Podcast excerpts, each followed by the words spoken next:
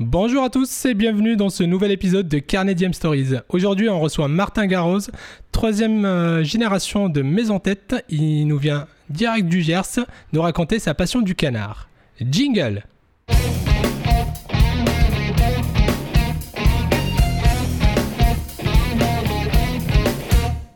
Bonjour Martin, Bonjour, nous sommes ravis de te recevoir aujourd'hui. c'est moi qui le suis.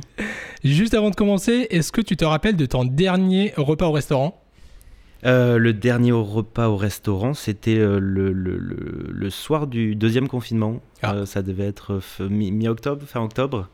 Oui, c'est ça, c'était vers fin octobre. hein. Ouais, fin octobre. Du coup, c'était un vendredi et, euh, et euh, on est allé avec ma, ma compagne, avec ma chérie, à la pointe du Groin, Ok, rue Belzins, d'accord. à côté de Gare du Nord. Ok. Adresse tenue par Thierry Breton. Cool. Euh, ouais, c'est un endroit qu'on aime bien, où on, y mange très bien, où il y a un bel esprit de fête, il y a un esprit un peu euh, taverne comme ça, de bon vivant. Et, euh, et on s'y est rendu, du coup, ce soir de, confinement, parce qu'on savait que ça allait être la der des der, en tout cas pour une longue période qui allait suivre, parce qu'on savait que ça allait être un peu la cohue un peu partout. Et voilà, on, a passé une très bonne soirée en mangeant un peu de tout, de viande, de poisson, de crustacés, de légumes, de champignons, voilà. Cool. Bonne adresse que je recommande. C'est top. C'est Ouais. vrai que à cette période-là, on connaissait la date. Et euh, Bah, oui, c'était ce qui a été euh, extraordinaire dans ce deuxième tour, c'est qu'on connaissait la date, on connaissait euh, euh, plus ou moins euh, les règles du jeu, Oui. euh, on savait les interdits, on savait la limite des libertés. Donc il y a eu un peu un côté euh, pro- profitons-en tous, et, et je l'ai senti sur l'activité aussi au magasin, je l'ai senti euh, euh, entre les amis, voilà. Bon, on s'est rendu compte que finalement les règles du jeu du, du deuxième étaient un peu plus souples, c'est ça. donc euh, il y a eu un, un deuxième euh, vrai faux au départ. Est-ce que tu peux nous parler de ton parcours et de ta formation? Euh, bien sûr, je suis même venu ici euh, pour ça. Euh, donc moi j'ai suivi un cursus général collège-lycée, j'ai enchaîné avec une école de commerce à Lille, sans trop savoir où m'orienter, si ce n'est celui de vouloir continuer à apprendre, à m'amuser, à découvrir, à rencontrer des gens. Euh, j'ai donc fait euh, pareil un, pari- un- un parcours euh, de 4 ans, de 5 ans à l'école euh, plutôt généraliste. Deux premières années, un tronc commun très général. Une troisième année fait à l'étranger, au Mexique, euh, donc dans d'autres contextes d'apprentissage. Euh, et quatrième et cinquième année, plutôt avec une spécialisation dans l'entrepreneuriat. Euh, sans encore une fois d'idée précise, mais parce que j'avais le sentiment que ça me laisserait suffisamment de, de, de- de temps à consacrer à euh, euh, la création, l'imagination, la rencontre, un peu toutes les raisons qui m'avaient fait venir euh, dans ces écoles-là.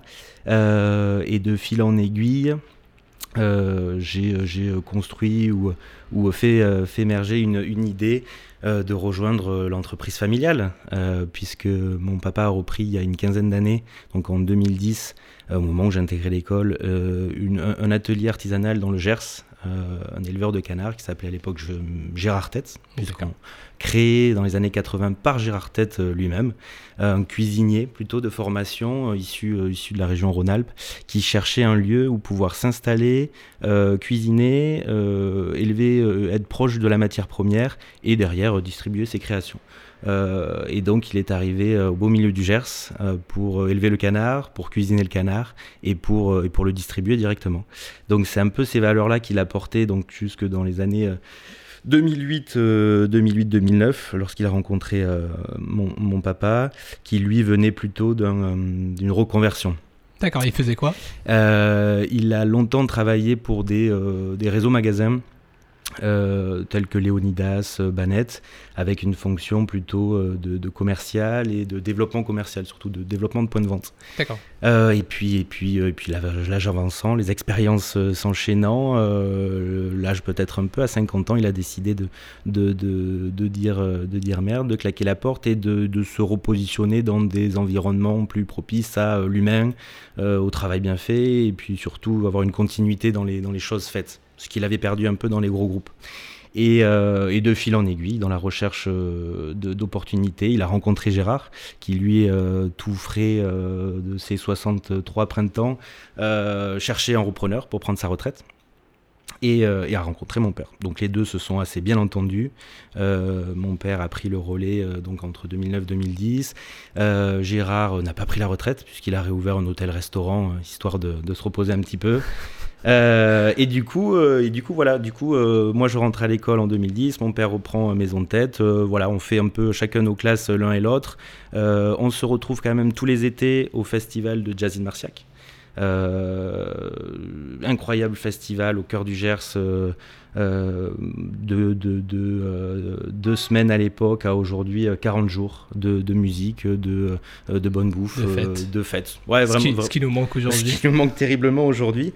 et, ce que le Gers sait, très très bien faire. Parce que c'est vrai que vous avez dès la Pentecôte les premières férias qui démarrent et puis tout un été de fêtes de village, d'animation, de festivals qui ont quand même maintenant avec le temps, puisque, parce que Jazzine Marciac c'est 40 ans déjà de festival, acquis une certaine notoriété donc en plus de passer l'été euh, dans le Gers en famille, euh, tu le passes en rencontrant des, artistes incroyables du tour du monde, euh, des, saxophonistes, des pianistes, enfin l'élite du jazz qui, qui vient s'encanailler deux, trois jours durant dans, le Gers. Donc ça c'était vraiment incroyable. quatre semaines ou trois à quatre semaines selon les, années de, de, service, puisque là on, a dans le Gers, dans, pendant le festival, un petit, un petit stand. Justement, j'allais te poser la question, vous aviez un stand pour... Ouais, on a, on a un stand de Gérard, Gérard depuis depuis 30 ans, presque depuis la, création du, festival, euh, c'était euh, c'était accopiné avec, euh, avec le maire Guillaume, qui est toujours la personne qui, chapeaute un peu le festival, et, et sur des petits chapiteaux s'installer pour faire des, tartines de foie gras. Et depuis 40 ans, la tartine de foie gras, qui mesure à peu près comme, comme mon avant-bras, est, est, une étape un importantissime de beaucoup de, passionnés qui descendent dans le Gers pour écouter du jazz et pour manger la tartine de foie. Donc ce stand il a grandi. Aujourd'hui on est, euh, sur une, un, stand euh, sur la place centrale du village, sur la place des Off, où il y a du coup à longueur de journée euh, des, musiciens pro, amateurs, des écoles de musique qui, viennent, jouer. Et on fait du coup 3 à 4 semaines de, service, de vente, de présentation des produits, de, fêtes sur ce festival. Et donc ça, bah, il fallait une équipe à l'époque. Gérard lui faisait ça tout seul, euh, avec sa femme. Même pas euh, peur. Même pas peur.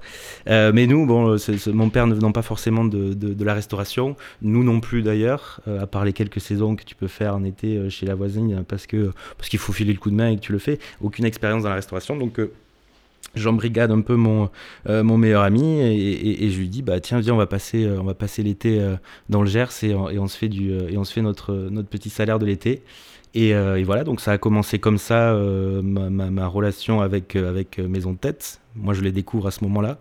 donc là, tu es à l'école et pendant les étés, tu fais, exactement. les festivals. Et exactement. Et on fait, on fait Jazzine Marciac pendant 5 ans, 6 ans d'affilée. Mmh. Donc on y, on, y, on y crée des relations fortes, on y rencontre des amis, on y découvre, on y découvre des jazzmen incroyables. Et puis on, a, on, parle aussi, on est plongé pendant quatre semaines durant euh, dans, dans l'entreprise familiale, quoi, dans le produit. Donc c'est vrai qu'on, pour le coup, on, respire canard, on mange canard, on, on jazz, on, souffle dans du canard, euh, dans les petits caousous. C'est compliqué d'éviter le canard. Ah exactement, on se trouve un petit caousou en forme de, de, canard et à longueur de journée, nous aussi on joue nos, nos classiques à, à mode caousou. Donc voilà, et donc pendant quatre semaines, tu veux, on se plonge vraiment avec Vivien euh, mon meilleur ami, dans le dans, dans l'ambiance euh, canard, sud-ouest, Gers, euh, musique, festival. On, on, en est originaire, on a grandi l'un et l'autre dans le Lot, donc c'est 200 km un peu plus au nord. Mais, mais là, on découvrait une autre, une autre ambiance, mais, mais qui nous correspondait totalement, puisqu'on avait ça, je pense, un peu dans le son. et, après tes études Et après, du coup, si tu veux, cette expérience de 6 ans où, où, on est un peu galvanisé chaque été par, bah, par cette ambiance, par ce goût du produit, par euh, en même temps des valeurs qui s'ancrent un peu plus profondément. C'est vrai que c'est pas la même chose, je pense, euh, de faire ses étés euh, chez McDo versus d'être travailler, travailler un super produit dans un cadre génial. Donc, si veux, je pense que ça fait naître un peu en nous un désir aussi quand même de, de retrouver certaines valeurs dans notre vie professionnelle. Donc, quand on quitte les études, euh, de manière un peu, euh, non dite. Euh, je pense qu'on a cette relation avec mon père où, où on sait se comprendre sans trop se parler. lui est dans une projection de développer la maison tête en, ouvrant des lieux fixes. Alors il avait déjà commencé en, en 2013 par un petit corner dans les Halles Châtelet d'Orléans. D'accord. Alors Euh, quand il a repris en 2010, quand il y avait que l'exploitation. Il y avait l'exploitation, l'atelier de, de production et un magasin, euh, un magasin de vente D'accord, directement. il y avait quand même un magasin de, de vente. Exactement. Et il y avait surtout euh, une trentaine de dates de euh, marchés, euh, foires, euh, salons, euh, un peu partout en France, euh, surtout au printemps et en automne. qui pouvait Donc, représenter un, pouvait rep- un chiffre d'affaires assez intéressant. Totalement. Il existait et, et- et depuis, euh, depuis euh, la création, Gérard Tête avait cette volonté, comme on disait tout à l'heure, de pouvoir élever son canard, de pouvoir le cuisiner et derrière de pouvoir le vendre. On, est dans une logique où, si tu veux, le, euh, le, producteur vend son produit. C'est l'équivalent des, des vignerons indépendants dans le vin. Euh, bah, pour nous, ça nous paraît assez normal qu'un artisan, éleveur, producteur puisse aller jusqu'au consommateur final présenter son produit. Donc sur une vingtaine de dates, euh, Marciac en faisait partie, mais euh, euh, pas mal dans la région Rhône-Alpes, puisque Gérard Tête était originaire de là-bas. Donc vous avez euh, la, la foire alimentaire de Grenoble, les marchés de Bourg-en-Bresse, de Crolles, Saint-Igné. on a fait Rennes, on a fait voilà, plein, de dates de salons alimentaires où on vend nos produits. Donc ça, mon père et ma belle-mère s'y sont attelés depuis, depuis 2010, depuis la création. 2013, euh, on s'installe en dur dans les Halles Châtelet de Orléans parce que l'opportunité se présentant, parce qu'on y avait déjà une belle clientèle, parce qu'on est euh, sur le, le- euh, la foire agricole d'Orléans depuis 15 ans, donc euh, un beau tissu de consommateurs, de clients qu'on connaît, et, qu'on s'est dit, bah, tiens, on va, on va les fidéliser via, le, via la halle d'Orléans. Donc, donc super, super démarrage. Et puis, si tu veux, une première étape dans la concrétisation du projet de consolider un lieu à l'image de la maison tête, un, comptoir où on puisse recevoir, distribuer nos produits, et pas forcément faire les allers-retours euh, une fois par, euh, par an, euh, euh, comme sur un, un salon ou un marché. Et du coup, s'enchaîne en 2015 la fin de, mes études, et puis, euh, et puis euh, finalement, comme je disais tout à l'heure, de manière un peu euh, non dite, la volonté est de sa part, donc de la part de mon père et de la mienne, de se dire, ben, tentons l'aventure et, et installons-nous quelque part. Une boutique, un restaurant, une épicerie, un atelier. Bon, c'est pas trop au début le format que ça prendra, mais de s'installer, de s'installer en lieu fixe. Paris s'impose un peu rapidement comme une ville où, euh, même si le ticket d'entrée est cher, il, assure euh, un- une visibilité, euh, une clientèle euh, un peu à la recherche de ce genre de produits, euh, un investissement, comme je disais, assez onéreux en entrée, mais, mais qui, on le sait, ne perd pas vraiment de valeur. Et l'opportunité d'aller essayer titiller un peu cette, cette clientèle parisienne sur des produits de terroirs régionaux dont on sait, dont on sait assurer l'origine. Et on s'installe du coup en décembre 2015, euh, rue Cadet. Euh, au numéro 20, on trouve un petit local euh, d'un vieux, d'un vieux brocanteur. Euh, on y met les quelques coups de, de peinture blanche et de placo. Et on s'installe et on fait Un petit l'ouverture coup le, de neuf. Ouais, un petit coup de neuf, et il en avait bien besoin ce local, le, le 3 décembre 2015, donc on ouvre pour, pour la période de Noël. Et c'est parti pour le comptoir. Et c'est parti pour, pour sa version euh, 1, euh, et le début d'une longue, longue, longue, longue série de, d'évolutions, de transformations, de, de découvertes et d'apprentissage. Donc, euh, donc je démarre ça en 2015, je te dis, avec euh, Viviane, donc du coup mon, mon compare et mon ami euh, qui faisait Marciac avec moi. Donc on est... Et euh, c'est toi qui avais la mission de t'occuper du comptoir. Oui, on est tous les deux à, euh, à devoir développer, tenir, euh, tenir l'affaire. On a 23 ans et euh, on est, on est prêt à découdre. Ouais, très beau challenge. Si euh, tu devais définir aujourd'hui maison tête, ce serait quoi? Euh, Maison tête, c'est donc euh, une, une entreprise artisanale du Gers, éleveur, conserveur et distributeur de ses produits de canard. Donc on élève chez, deux, chez deux éleveurs à, à euh, nos canards. Donc on a sélectionné la souche, on a sélectionné euh, la race, on a sélectionné euh, les, les temps d'élevage, on a sélectionné les temps d'engraissement. donc c'est un, un vrai travail de, de- sur l'animal dans un premier temps. On récupère nos canards chaque semaine à Valence-sur-Baïse où est installé l'atelier. Et là, on découpe chaque pièce, on cuisine chaque pièce et on décline euh, nos recettes entre viande fraîche, euh, plat cuisiné, foie gras bien sûr, terrine euh, euh, et, une multitude de recettes qui vient et qui est ancré dans l'ADN de, la maison, puisque Gérard Tête était un cuisinier à la base, donc il y, a cette volonté de développer des recettes originales autour du canard, et puis, valoriser au mieux l'animal dont on a pris le temps de, l'élever.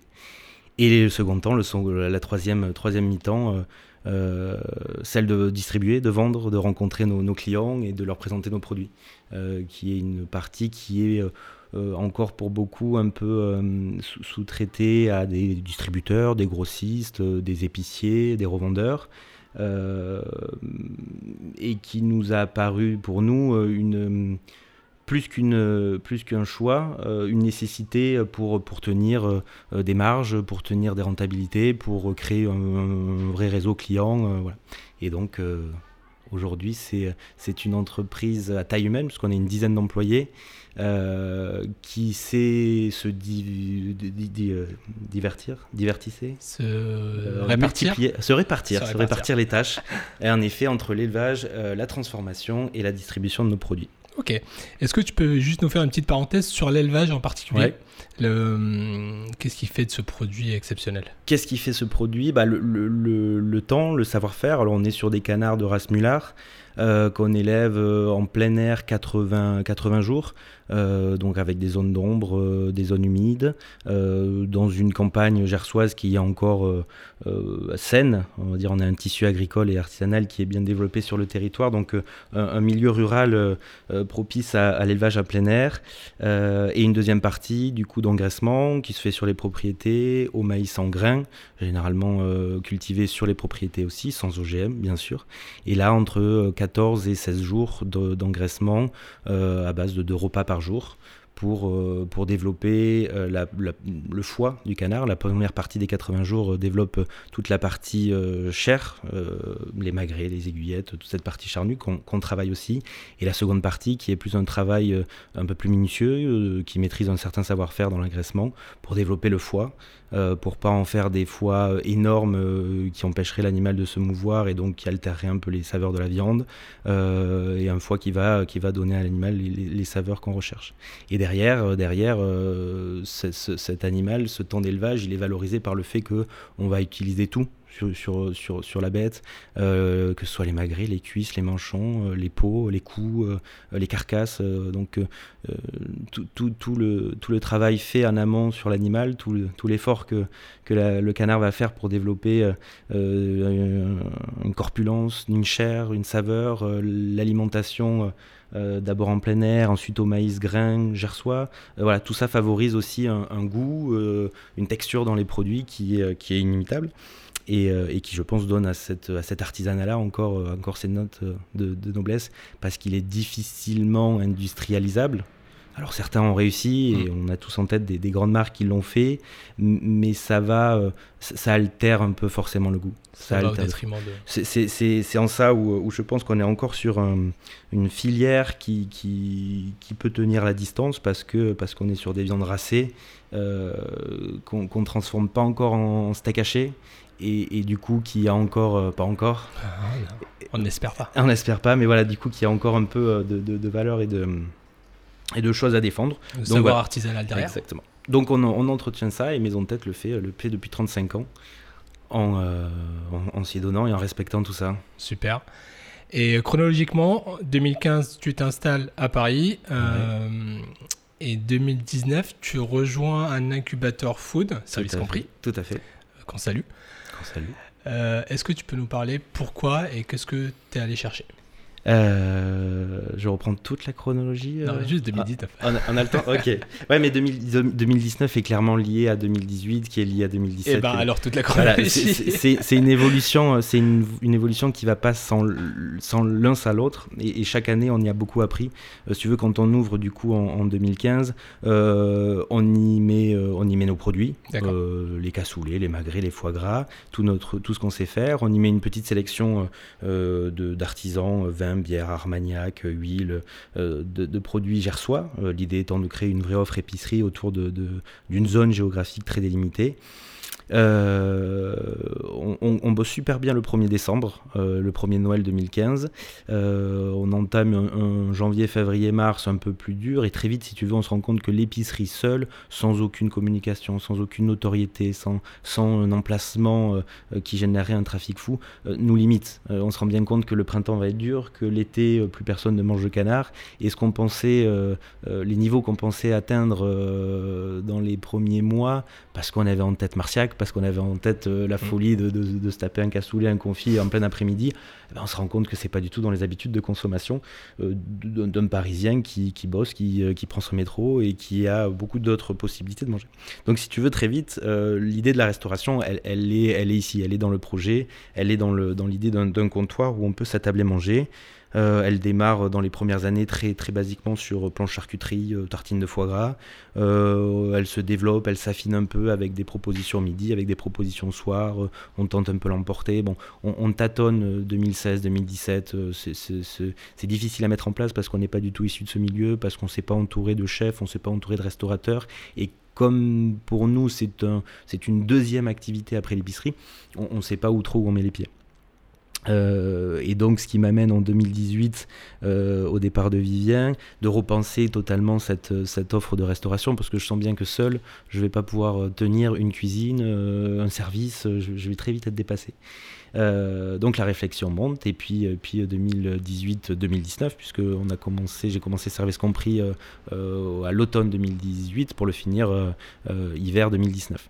voilà, je rencontre un peu par hasard sur je sais plus quel site l'annonce l'annonce de service compris, donc un incubateur, je comprends pas trop le, euh, le, projet, en tout cas leur proposition au début, mais je dis, voilà, il faut que j'aille rencontrer des gens qui savent, des gens qui peuvent m'apprendre quelque chose du métier. Euh, je, je, pense que j'appelle les gars le dernier jour des inscriptions. Et je leur dis voilà, euh, s'il y a encore de la place, s'il y a encore un peu de temps, je suis chaud. je suis chaud, prenez-moi. J'ai des trucs à défendre et des trucs à dire. Ils, le retiennent. Je passe les, les jurys quelques semaines après. Et puis, et puis ils sont emballés plus ou moins. Je pense qu'il y, y, y, a quelque chose dans la démarche qui, qui leur plaît. Euh, il y a 5 ans, enfin il y a 4 ans d'activité à l'époque derrière, donc ils se disent bon, je suis pas euh, non plus le, premier des rigolos qui veut, qui veut tenter un truc, donc euh, voilà, ils m'embarquent dans le, dans le format service compris, et là on passe 4 mois voilà, à faire ce que j'aurais peut-être dû faire avant, ou ce que généralement la vie et l'expérience t'apprend avant, c'est-à-dire rencontrer des gens, écouter leur expérience, prendre de l'info quand elle est bonne à prendre, te rendre compte qu'il y a certaines choses que tu veux pas faire et que tu feras pas, et puis voilà, et, et, moi si tu veux ça confirme l'idée que j'avais que ce monde de la restauration, il est, euh, il, c'est un vrai métier dans lequel tu peux pas venir en tant qu'amateur. Euh, et donc, euh, donc voilà, ça me pousse à, vouloir professionnaliser un petit peu cette offre. il, crée des nouveaux plats, il crée une, une identité dans l'assiette et rencontrer des gens. Voilà, donc service compris, 4 mois de, de, de formation une fois par semaine où on en prend plein de choses, on découvre plein de choses et puis surtout ça me, ça me légitimait si tu veux dans, le, dans la démarche euh, de mettre en place une offre, vraie offre de restauration dans notre comptoir euh, au niveau de notre offre, de notre offre épicerie. Pardon. Euh, on avait des super produits, on avait des super retours sur notre épicerie, euh, je pouvais pas rester à une simple planche de charcute euh, servie sur un comptoir. Quoi. Hmm. Il, fallait, il fallait avoir une même proposition d'originalité, euh, de culinarité dans l'assiette, une vraie signature, une offre qui se démarquait du reste de la proposition parisienne. Euh, voilà. Et donc ça, ça nécessitait de, de, repenser, de s'entourer, de refaire quelques travaux. Et prendre un peu de recul aussi. Prendre un peu de recul, évidemment, parce que parce que c'est un autre métier que tu développes, c'est une autre façon de parler de ton produit, c'est c'est une autre manière de le mettre en scène. Euh, et, j'adore parler du canard, de l'élevage quand les gens rentrent en épicerie, euh, parce qu'ils sont à la recherche d'un produit fini, qu'ils vont pouvoir raconter à la maison, ouvrir aux enfants, donc, et qui vont pas pouvoir manger tout de suite. Donc si tu veux, il y a une sorte de confiance qu'ils nous accordent dans le fait de se dire, ok, je connais pas cette marque, je connais pas ces produits, euh, mais, mais le, discours me plaît, l'origine du produit me plaît, je le ramène à la maison, je le fais découvrir à mes amis, à mes enfants. Euh, mais ça, quand tu le vends en restauration, c'est pas exactement pareil. Les, temps avec euh, lesquels tu passes le client, il est beaucoup plus court. Tu, as, tu as 3-4 minutes pour lui proposer une carte euh, de 10 propositions dans lequel il doit faire un choix à manger dans le quart d'heure, en 10 minutes. et demain matin, il recommencera. Parce que tous les midis, il devra manger. Donc, si tu veux, c'est une autre façon de présenter le produit, de proposer le produit. Et ça, ça voilà, il fallait, il fallait quelques quelques années pour l'ingurgiter, quelques mois avec des personnes un peu plus qualifiées pour le, pour le mettre en place. D'accord. 2019 se termine, commence le chapitre 2020. 2020. Une année pas comme les autres, malheureusement. Euh, est-ce que tu peux nous expliquer comment s'est passé 2020 pour toi et pour mes entêtes en général? 2020, euh, au-delà, au-delà bon, de tout ce que, qui s'est passé et que tout le monde connaît, euh, moi j'ai vraiment le sentiment, si tu veux, que ça, ça a mis ce coup de frein total à l'activité, à la société, et qui m'a, euh, qui m'a, là je parle à titre du comptoir parisien, on parlera de la maison tête euh, tout à l'heure, euh, qui m'a qui m'a mis un peu plus en, phase avec les attentes et les demandes environnantes. C'est-à-dire que c'est vrai que ce premier confinement, il a remis un peu tout le monde face à ses réalités et, beaucoup, beaucoup ont pris le temps simplement de, de dire tiens, qu'est-ce qu'on va manger, puisqu'on n'avait plus que ça à faire. Et, et voilà, j'ai pu, retrouver euh, beaucoup de clients, rencontrer beaucoup de personnes qui connaissaient pas le magasin, qui connaissaient pas le produit, qui s'y sont intéressés et qui étaient en demande. Donc c'est vrai que je, je, dois reconnaître avoir eu une activité qui, qui s'est bien développée. Euh, euh, parce que parce que comme je te dis ce, temps d'arrêt qui a mis euh, les gens un peu en, off sur le sur la folie environnante et qui se sont dit bah tiens finalement il y a un producteur qui est venu dans ma rue et, qui propose ça bah c'est fou quoi donc j'ai une épicerie qui a bien tourné j'ai une livraison aussi on s'est mis à la livraison mais là dans cette même logique on l'a intégré directement euh, à l'activité. Donc je ne suis pas passé par des distributeurs ou des, euh, des, des, Uber, des Deliveroo et compagnie. Euh, je me suis équipé d'un vélo. Et, et un super vélo. Un super vélo. Confirme, hein. Tu, m'as vu arriver avec, avec une belle sonnette. Et, voilà, et le deal était de dire bah, le, canard, je, vous êtes confiné, je vous l'amène. donc je l'amène, je l'amène chez quelques clients pro, fromagerie, cavistes, épicerie, qui, qui sont ravis de pouvoir mettre du canard direct producteur dans leur magasin. Et je l'amène aussi, je rejoins le réseau de la ruche qui dit oui. Et, euh, et, ça me permet de me mettre en, contact avec, pareil, tout un tas de, de, clients, de consommateurs qui sont dans cette logique de manger le produit du producteur. Hum. Euh, donc voilà, donc je pédale un peu euh, ces derniers mois pour, pour développer cette partie-là parce qu'on nous limite dans nos déplacements, donc il faut bien continuer à mener ce produit encore un peu plus loin. On avait fait la démarche de venir s'installer dans Paris, se disant là, on peut pas être plus proche des gens. Bah si, il y a encore 2020, c'était pour de nous, de l'appartement, de l'étage. C'est-à-dire que tu sonnes et devant chez eux, tu leur donnes cette poche. Donc ça, 2020, ça s'est surtout tourné autour de ce, de, ce format-là, qui, qui, est ni plus ni moins, ni plus ni moins que, que, retisser un lien mmh. euh, social. Nous, c'est vrai qu'on fait la démarche de s'installer à, Paris, à Orléans ou de faire les marchés parce que parce qu'on comprend bien que notre produit, il n'est jamais mieux vendu que par nous-mêmes, donc on apporte ce client. Et bien 2020, c'était la même chose, donc on se rapproche euh, des clients en livrant. C'est à peu près ce qu'ils ont fait également dans le Gers, où euh, malgré les confinements, on s'est quand même arrangé avec quelques à l'expo, place de village, pour quand même faire des distributions. Donc là, grâce à une, euh, clientèle et un fichier client euh, dynamique, réactif, euh, voilà, on leur disait, ben, on, viendra le 25 prochain, soyez présents et on vous livrera les produits. Donc on a fait un peu de, click and collect comme ça dans quelques villes et villages. et, on a essayé tant bien que mal de s'en sortir avec une activité qui était un peu en baisse. Et on s'est même fait surprendre puisque puisqu'on a moins produit euh, de, crainte de ne pas voir euh, quoi que ce soit redémarrer. Et tu vois, on a refait un, mois de décembre, un super mois de décembre où, euh, où on, a, on a cartonné, on a revu tout le monde qui avait envie de se faire plaisir, donc qui est venu chercher ses produits. Et, ça nous a mis dans le jus parce qu'on n'avait pas anticipé une telle, une telle demande et, une telle envie des gens de se retrouver autour de bons produits. Donc, donc ça nous fait démarrer 2021 un peu, un peu à la dèche où, où les stocks sont bien vides, où on est bien usé de l'année qui vient de passer mais, mais, mais ravi d'avoir peut-être passé euh, une première vague. Je ne sais pas si ça sera la plus grosse, je ne sais pas ce qui nous attend, mais, mais déjà une, un gros remous.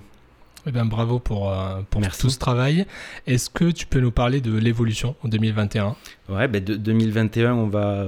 De 2021 à ce côté un peu, euh, un peu bâtard où, où tu sais plus trop sur quel pied danser. Quoi. Je pense que 2020, ça a été un peu le, la claque, il fallait vite rebondir. Euh, donc là, tu n'as pas le temps de réfléchir et tu t'adaptes. 2021, euh, bah, tu sais pas, en fait, tu es un peu dans le, dans le, dans le noir. Donc, euh, Euh, là, le, à court terme, voilà, tu repenses à court terme. Donc là, c'est le printemps qui arrive. moi, ici sur Paris, euh, euh, c'est le retour potentiel des terrasses, des apéros le soir, de cette offre épicerie plutôt estivale. Donc, on va le réadapter. On, on verra bien ce qu'on aura le droit de faire ou de pas faire. Et puis dans le Gers, c'est pareil. On reprend, on reprend quelques petites tournées. Marciac, tu vois, plutôt confirmé une organisation dans un format un peu plus restreint, réduit. Donc, on sera au rendez-vous. On sera au rendez-vous, voilà euh, de cette 2021. Et est-ce que c'est vraiment le moment de, faire des plans sur 2022-2023 Je sais pas. On, verra, euh, on verra comment ça évolue. Mais en tout cas, ce qui, est sûr, si, si, je peux me permettre, euh, c'est que c'est qu'on on a quand même eu ces trois, ces six derniers mois, en tout cas moi personnellement, une confirmation de se dire on est dans le vrai. Euh, ce que je défends aujourd'hui, euh, la manière dont, j'ai de travailler, euh, par rapport au contexte actuel, me fait dire je, je suis dans le vrai, c'est-à-dire que je, perpétue une tradition, je, continue un savoir-faire, je développe une entreprise artisanale et je suis capable de, le, mettre à jour par rapport à la modernité du monde qui nous entoure. Donc on se dit on est dans le vrai, voilà. Amener un canard élevé dans le Gers jusqu'au consommateur final, quand bien même il vivrait en milieu urbain, euh, bah, c'est peut-être ça notre mission aujourd'hui et je suis content de le faire et que je suis content de voir que beaucoup et de plus en plus se disent tiens, quitte à manger de la viande, autant qu'elle soit meilleure. Quoi. Mais carrément, c'est le meilleur discours. C'est ce qu'on prône ici. Est-ce que tu peux nous dire, ou euh, si tu sais, comment tu vois l'évolution du métier aujourd'hui euh, de ton métier, c'est vrai qu'il y a plusieurs corps de métier chez vous, mais de l'élevage jusqu'à la commercialisation finale, eh ben, je vais te répondre tout simplement. je, le vois, et c'est sans prétention, mais de la manière dont on le fait chez Maison Tête depuis 30 ans. C'est-à-dire que j'ai le sentiment qu'il il faut continuer cette, cette interdépendance, ou en tout cas cette entraide entre chaque euh, filière, entre chaque segment, que ce soit sur l'élevage, que ce soit sur la production, que ce soit sur la distribution. Il faut qu'il y ait ce lien-là, il faut, il faut le garder, euh, parce que c'est le seul qui résistera euh, aux tempêtes. quoi.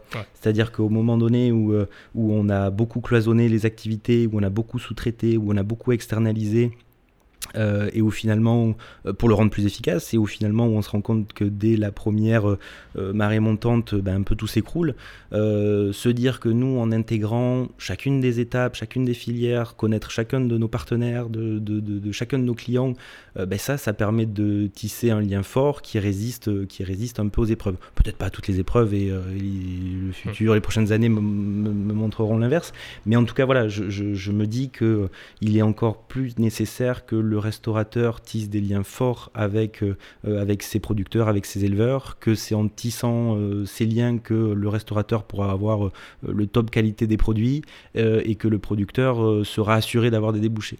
Donc, donc je milite, je milite et j'encourage chaque producteur de, tisser des liens forts avec son, avec son distributeur, avec son revendeur, avec son restaurateur.